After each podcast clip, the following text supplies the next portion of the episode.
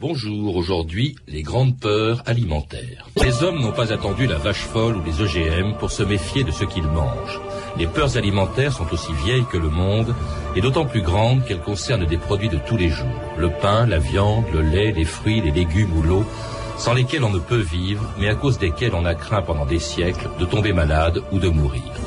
On comprend dès lors la crainte, le dégoût et la terreur provoqués parfois par les aliments et la volonté d'en codifier très tôt la production, le transport et la conservation. Il fallait empêcher ces maladies qui ont autrefois décimé des populations entières, le mal des ardents, la brucellose, la pélagre, le botulisme, le charbon et le choléra. Mais comme on ignorait alors l'existence des microbes et des bactéries, il fallait bien trouver des responsables, c'étaient les aliments et ceux qui pouvaient les avoir empoisonnés. Qu'est-ce qu'ils ont à sonner comme ça C'est pour appeler le docteur. Il est parti faire sa tournée, mais nous, depuis ce matin, on a au moins 5 malades dans le village. C'est à cause de l'eau, elle a tourné dans les puits. J'ai froid. Vous étiez là, dans le village Oui. Il y a des malades Non, des morts, il y a des morts partout. Vous les avez touchés Touché Non, j'ai voulu les... Restez là, bougez pas. Qu'est-ce qui s'est passé C'est le choléra, mon vieux, le morbus asiatique. Le plus gros débarquement de choléra qu'on ait jamais vu. Comment ça se fait que ça aille si vite C'est la faute des tanneurs, des curés des juifs. Ah, le choléra est une saloperie, mais le reste est une saloperie encore pire. Je suis... Je sais, les empoisonneurs de Fontaine, vous êtes le troisième depuis hier. Ça les occupe. L'empoisonneur Là L'empoisonneur Qu'est-ce que t'as mis dans l'eau, fouille-le? Où est ton poison? Regarde dans le sac, Madeleine Ferrière, bonjour. Bonjour. Vous venez d'écrire au seuil une histoire passionnante des, des grandes peurs alimentaires depuis le Moyen Âge. Ce qui est effrayant, on vient de l'entendre dans cet extrait du Hussard sur le toit, c'est que ces grandes épidémies, comme on en ignorait euh, les causes, eh bien, euh, immédiatement, on, on cherchait des responsables, euh, des empoisonneurs, on vient de l'entendre, c'était souvent des juifs, c'était parfois des, des commerçants ou, euh, ou des boulangers. Oui, c'est vrai que pendant très longtemps, et même encore aujourd'hui, je crois, la réaction, c'est quand on ne connaît pas l'origine de la maladie, d'essayer de trouver un bouc émissaire. Et là, pour le choléra, dans l'extrait qu'on vient d'entendre, on parlait euh, des puits empoisonnés. C'est pour le choléra de 1832, mais ça aussi, c'est une accusation qu'on a entendue à propos des pestes précédentes. Le plus souvent, c'était effectivement des juifs qui eux-mêmes, d'ailleurs, avaient beaucoup d'interdits alimentaires. Vous rappelez euh, qu'il y avait évidemment euh, les viandes cachères qui étaient imposées et les viandes interdites, les viandes taref. Ah oui, c'est-à-dire qu'on est dans une perspective euh, alimentaire qui est accrochée à, à la morale et à la, à la religion, mais aussi bien pour les juifs que pour les chrétiens. hein. Donc pour les juifs, euh, la culture alimentaire, c'est une culture euh, surtout vétérotestamentaire, c'est les interdits de l'Ancien Testament, tandis que les chrétiens, eux, euh, des deux livres de la Bible, ont plutôt retenu le, euh, le message du Nouveau Testament, et donc la, la rupture que euh, Jésus annonce avec les anciens tabous. Mais alors, en, en principe, donc, on devrait avoir deux cultures alimentaires complètement différentes, et, et l'une, la culture chrétienne, qui tourne complètement le dos euh, au tabou et à cette euh, aux notions morales de souillure mais parfois ça a été ma surprise en lisant certains règlements il arrive que les deux cultures euh, euh, se rencontrent et se contaminent Alors, ce qui est surprenant aussi quand on vous lit, c'est que très tôt, on réglemente la consommation des viandes, notamment, et des viandes malades. hein. Vous, vous dites qu'au début du XIVe siècle, le duc de Lévigny-Poix avait édicté comme ça un, un règlement qui interdisait euh, surtout euh, que l'on euh, consomme des viandes malades. Et pour s'en assurer, on obligeait, au fond, euh, les euh, éleveurs à amener euh, leurs animaux sur pied dans les abattoirs. hein. Ils devaient entrer vivants dans les villes. C'est, je crois, euh, une des, premières clés pour comprendre pourquoi pendant très longtemps euh, il y a eu ces abattoirs situés au centre des villes et pourquoi il y a eu toute cette circulation d'animaux qui arrivent sur pied et qui entrent sur pied dans la ville. Je crois que elle ne peut pas s'expliquer si on n'interprète pas ça comme une sorte de, garantie sanitaire. C'est-à-dire que les gens veulent euh, à tout prix s'assurer euh, que euh, l'animal ne souffre pas, qu'il ne soit pas malade, qu'il soit euh, bien sur ses pieds. Et pour le consommateur, pendant très longtemps, au Moyen Âge et l'Ancien Régime, c'est une garantie. pas tous les consommateurs. Hein. Vous rappelez aussi une chose qui est extraordinaire, c'est que euh, on donnait euh, des viandes d'animaux malades à des pauvres, à des prisonniers. Il y avait, dites-vous, l'estomac des riches et l'estomac des pauvres. Oui, c'est quelque chose qui a priori est peut-être un petit peu difficile à comprendre. Quand je vois au XVIIIe siècle un maître des victuailles, par exemple sur le marché de, Cavaillon, qui se saisit d'un jambon vert, d'un jambon pourri, et qui, dit-il, c'est écrit dans le procès verbal, euh, le remet au premier pauvre passant venu, je ne peux absolument pas dire que cet homme-là, ce représentant de l'hôtel de ville de Cavaillon, cherche à empoisonner le pauvre. C'est dans son esprit véritablement un acte charitable. Et je ne peux pas le comprendre puisque d'un côté, il le saisit sur ce marché euh, très très surveillé par la, municipalité et de l'autre, il le donne aux pauvres. Et ça, ça, ça se comprend uniquement dans les, dans les représentations diététiques de l'époque. Il y a effectivement deux types d'estomac et deux types de régimes. Euh, ce que euh, moi, maître des victuailles appartenant par exemple à l'élite cavaillonnaise, je ne peux pas manger, le pauvre, lui, peut le manger, puisque, suivant les conceptions euh, physiologiques de l'époque, c'est pas vraiment qu'il a un autre estomac, mais il a euh, un, genre de vie qui détermine une économie physiologique différente. Et donc, il peut digérer, il peut assimiler des choses que euh, d'autres ne peuvent pas assimiler. Vous venez de, citer le porc, Madeleine Ferrière. C'est l'animal dont on se méfiait le plus hein, au, au Moyen-Âge. Euh, Peut-être pourquoi? Parce qu'il mangeait n'importe quoi, en fait. C'est ça qu'on lui reprochait. C'est très compliqué de savoir exactement ce qu'on lui reprochait. Je sais qu'il y a une, une, peur, une phobie qui est très présente euh, tout au long du Moyen Âge et au XVIe siècle encore. C'est la peur de la lèpre, de la ladrerie du, du cochon. Donc le cochon euh, ladre, c'est le cochon lépreux.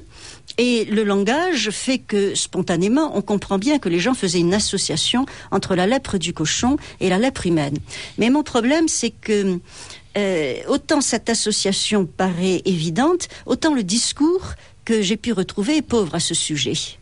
Et je ne comprends pas trop pourquoi on faisait cette association absolument redoutable entre euh, la, la, lèpre du, du cochon, qui n'était fi finalement qu'une parasitose, qui est le ténia du cochon, et la lèpre humaine. En tout cas, c'était la viande la plus consommée de l'époque, malgré cette chanson du début de la Renaissance, Je ne mange point de porc. Je ne mange point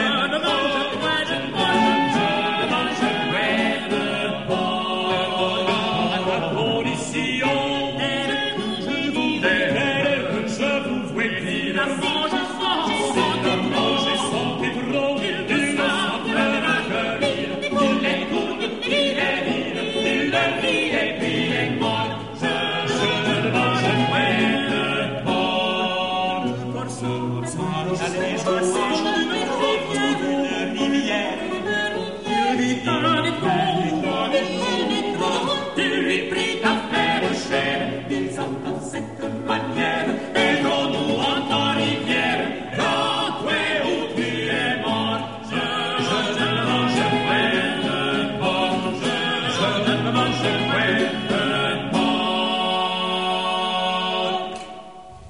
Vous êtes sur France Inter, 2000 ans d'histoire. Aujourd'hui, les peurs alimentaires. Et c'était Je ne mange point de porc de Claudin de Sermizy par l'ensemble Clément Jeannequin, une chanson euh, du, de la Renaissance, de l'époque d'ailleurs où on découvrait de nouveaux continents. On avait peur des, des produits européens, bien sûr, euh, à l'époque, mais aussi on avait peur, la peur, dites-vous, la peur des aliments, c'est aussi la peur des produits nouveaux, comme ceux qu'avait découvert Christophe Colomb en Amérique. Qu'est-ce que c'est que cette viande? De l'iguane. Oh. Mange. Pourquoi pas? C'est de la cuisine d'Indien. Mais je suis pas un Indien. Tu sais, Christophe, je crois que Giacomo a raison. On ne peut pas vivre de maïs et de poivrons. En plus, tout pourri dans le sol avant d'être récolté. Mes chers fils, par une chaleur intolérable, nous bâtissons la première cité du Nouveau Monde. Nous essayons de nous adapter à la nourriture des Indiens. La viande n'est plus qu'un souvenir pour nous. Mais dans moins d'une semaine, le moulin sera prêt à produire notre première farine. Bientôt, nous mangerons notre propre pain. Plus jamais je ne sous-estimerai son goût. Vous êtes dans chacune de mes pensées. Pour toujours. Votre père. C'était Gérard Depardieu dans le rôle de Christophe Colomb, fabriquant en Amérique des produits qu'il qu mangeait en Europe. En revanche, les aliments du Nouveau Monde, Madeleine Ferrière, ont mis beaucoup plus de temps à s'imposer en Europe. Euh, on s'est méfié, par exemple, de la pomme de terre euh, pendant des siècles, pendant trois siècles, avant qu'elle ne soit popularisée par Parmentier, par exemple, en France. C'est un aliment nouveau. Et là, Christophe Colomb euh, traduit bien la, néo- la néophobie de son époque. La néophobie, on peut penser que c'est un réflexe euh, naturel, génétique, neuf, que nous avons, nouveau, oui. que, que, que, que nous partageons tous. Mais la peur du neuf, elle n'était pas simplement de l'ordre de l'inné, je crois, à l'époque de Christophe Colomb, elle était aussi de l'ordre de l'acquis. C'est-à-dire que euh, tous les enseignements diététiques disaient que ce qui, qui est nouveau peut être euh, euh, potentiellement dangereux pour l'organisme humain. Et Rabelais lui-même, Rabelais qui est médecin, dit attention, toute mutation dans votre euh, régime euh, engendre euh, des, des violences, il peut provoquer des désordres. Et en fait, cette néophobie culturelle, elle a été renforcée par des, des expériences tristes. Bon, on mange de l'iguane, mais je suppose que l'iguane, ça n'a pas, ça n'a pas tué les conquistadors, mais ils ont mangé du manioc sans précaution, ils en sont morts. Ça n'a fait que renforcer leur néophobie. Alors quand la, la, la pomme de terre est arrivée sur le marché français, euh, européen en général, euh, on comprend aussi qu'elle ait suscité ces mêmes réflexes de méfiance. D'autant plus qu'elle elle pousse quand même sous la terre, elle est un peu suspecte pour ça. Parmentier, en plus, elle a la maladresse de la comparer à la mandragore. Alors évidemment, on a peur de, ce- de, ce- de cet aliment, du coup. La mandragore qui, qui fait peur. hein. Quand on lit l'histoire de la pomme de terre, qui est, passionnante et en même temps extrêmement complexe, on a tendance à, voir la façon dont on a refusé la pomme de terre avec mépris, en disant mais enfin comment se fait-il euh, Pendant des siècles, ils ont refusé la pomme de terre, alors que on sait bien que c'est un aliment euh, euh, particulièrement bon à manger, et, s'ils l'avaient adopté plus tôt, eh bien on n'aurait pas connu les famines terribles qu'on a connues au XVIIIe ou au début du XIXe siècle. Mais tout ça, c'est qu'on a vraiment, on se place dans une perspective euh, téléologique, et je crois qu'on est finalement assez injuste, parce que euh, mettons-nous à la place de Charles de l'Écluse, dont je parle. C'est le premier naturaliste à avoir examiné la pomme de terre et avoir donné un avis scientifique. Euh, Charles de l'Écluse a fait le premier quand il a essayé d'analyser cette taratoufle, cette taratoufle, c'est-à-dire cette sorte de truffe. Et la seule chose possible pour lui, c'était d'essayer de comprendre cette chose inconnue à partir du connu, à partir de ce qu'il savait. Et la seule plante à laquelle il pouvait la comparer, c'était la mandragore. C'est-à-dire qu'il a tout de suite classé dans la famille des solanacées. Du point de vue scientifique, c'est vraiment une très bonne réponse. Il ne s'est pas trompé. L'inné, plus tard, ratifiera ce jugement. Mais cette réponse est absolument catastrophique pour le statut alimentaire euh, et pour l'avenir de la pomme de terre, puisque Pourquoi la mandragore, tout le monde le sait, c'est la plante euh, euh, qui euh, sent un petit peu le soufre, c'est la plante des sorcières, elle est connue pour cette, ses propriétés hallucinogènes, et alors comparer la pomme de terre à la, à la mandragore, c'est lui fixer d'emblée un statut botanique qui était un bon statut, mais en même temps lui donner un statut alimentaire complètement redoutable. Est-ce qu'on pouvait manger de cette tubercule pendant très longtemps Euh, On en a douté. Alors, Madame Ferrière, il n'y a pas que la pomme de terre qui fait peur, il y a aussi euh, des produits euh, que l'on que l'on connaît bien, que l'on consomme énormément en Europe, beaucoup plus d'ailleurs qu'on qu'on ne le croit, notamment le pain et le pain de seigle. Euh, c'est lui qui est responsable, dites-vous, d'un- d'un- d'une maladie qu'on a un peu oubliée aujourd'hui, qui s'appelait le mal des ardents. C'était terrible, le mal des ardents. Je ne sais pas si on l'a oublié, en tout cas dans le sud-est, on l'a pas complètement oublié. La dernière crise, c'est 1951, l'affaire du, du pain maudit à Pont-Saint-Esprit. C'est vraiment quelque chose de, de très longue durée, c'est vrai, même si c'est peut-être sous des formes différentes, cette fameuse gangrène euh, provoquée par l'ergot de seigle, mais ça a sévi du Moyen-Âge, où on l'appelait mal des ardents au feu Saint-Antoine, jusqu'à jusqu'à une période assez récente. Et Parce en fait, ce brûlait fait disparaître, corps, oui. ce qui, ce qui a fait disparaître, c'est le moment où on a euh, cultivé moins de seigle et fabriqué moins de pain de seigle. Il y a aussi les rumeurs qui sont responsables des peurs. Par exemple, vous évoquez quelque chose de curieux, ce qu'on appelle le, le pain de la reine, depuis la fin du 19e et aujourd'hui. Oui, parce qu'il me semble qu'un des paramètres essentiels pour comprendre ces peurs, c'est la distance qui sépare le mangeur de ce qu'il mange. Et on entre avec euh, euh, l'industrialisation, avec euh, les, importations de, par exemple, de viande de- à longue distance de l'autre côté de l'Atlantique. On entre dans, un système où l'approvisionnement devient extraordinairement complexe à comprendre par le consommateur. On Et à sait plus ce partir- qu'on mange. on- on sait plus ce qu'on mange. Et à partir du moment où on sait plus ce qu'on mange, on doute. C'est ce qui fait naître l'inquiétude. Oui.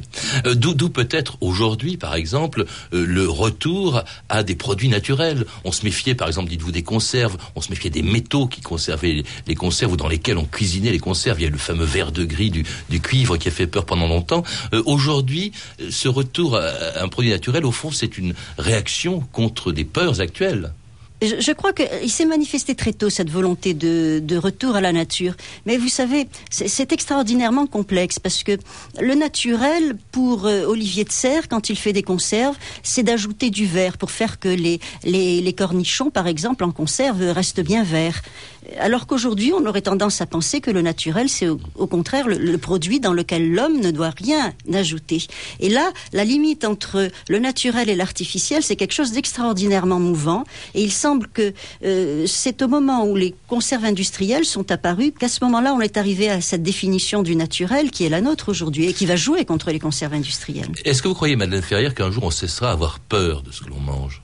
Je crois que la peur, c'est pas quelque chose qui vient directement de l'aliment, c'est quelque chose qui vient directement euh, de l'imagination des, des, individus. Et donc, on a une capacité à avoir peur. Je ne crois pas qu'elle soit un jour inassouvie.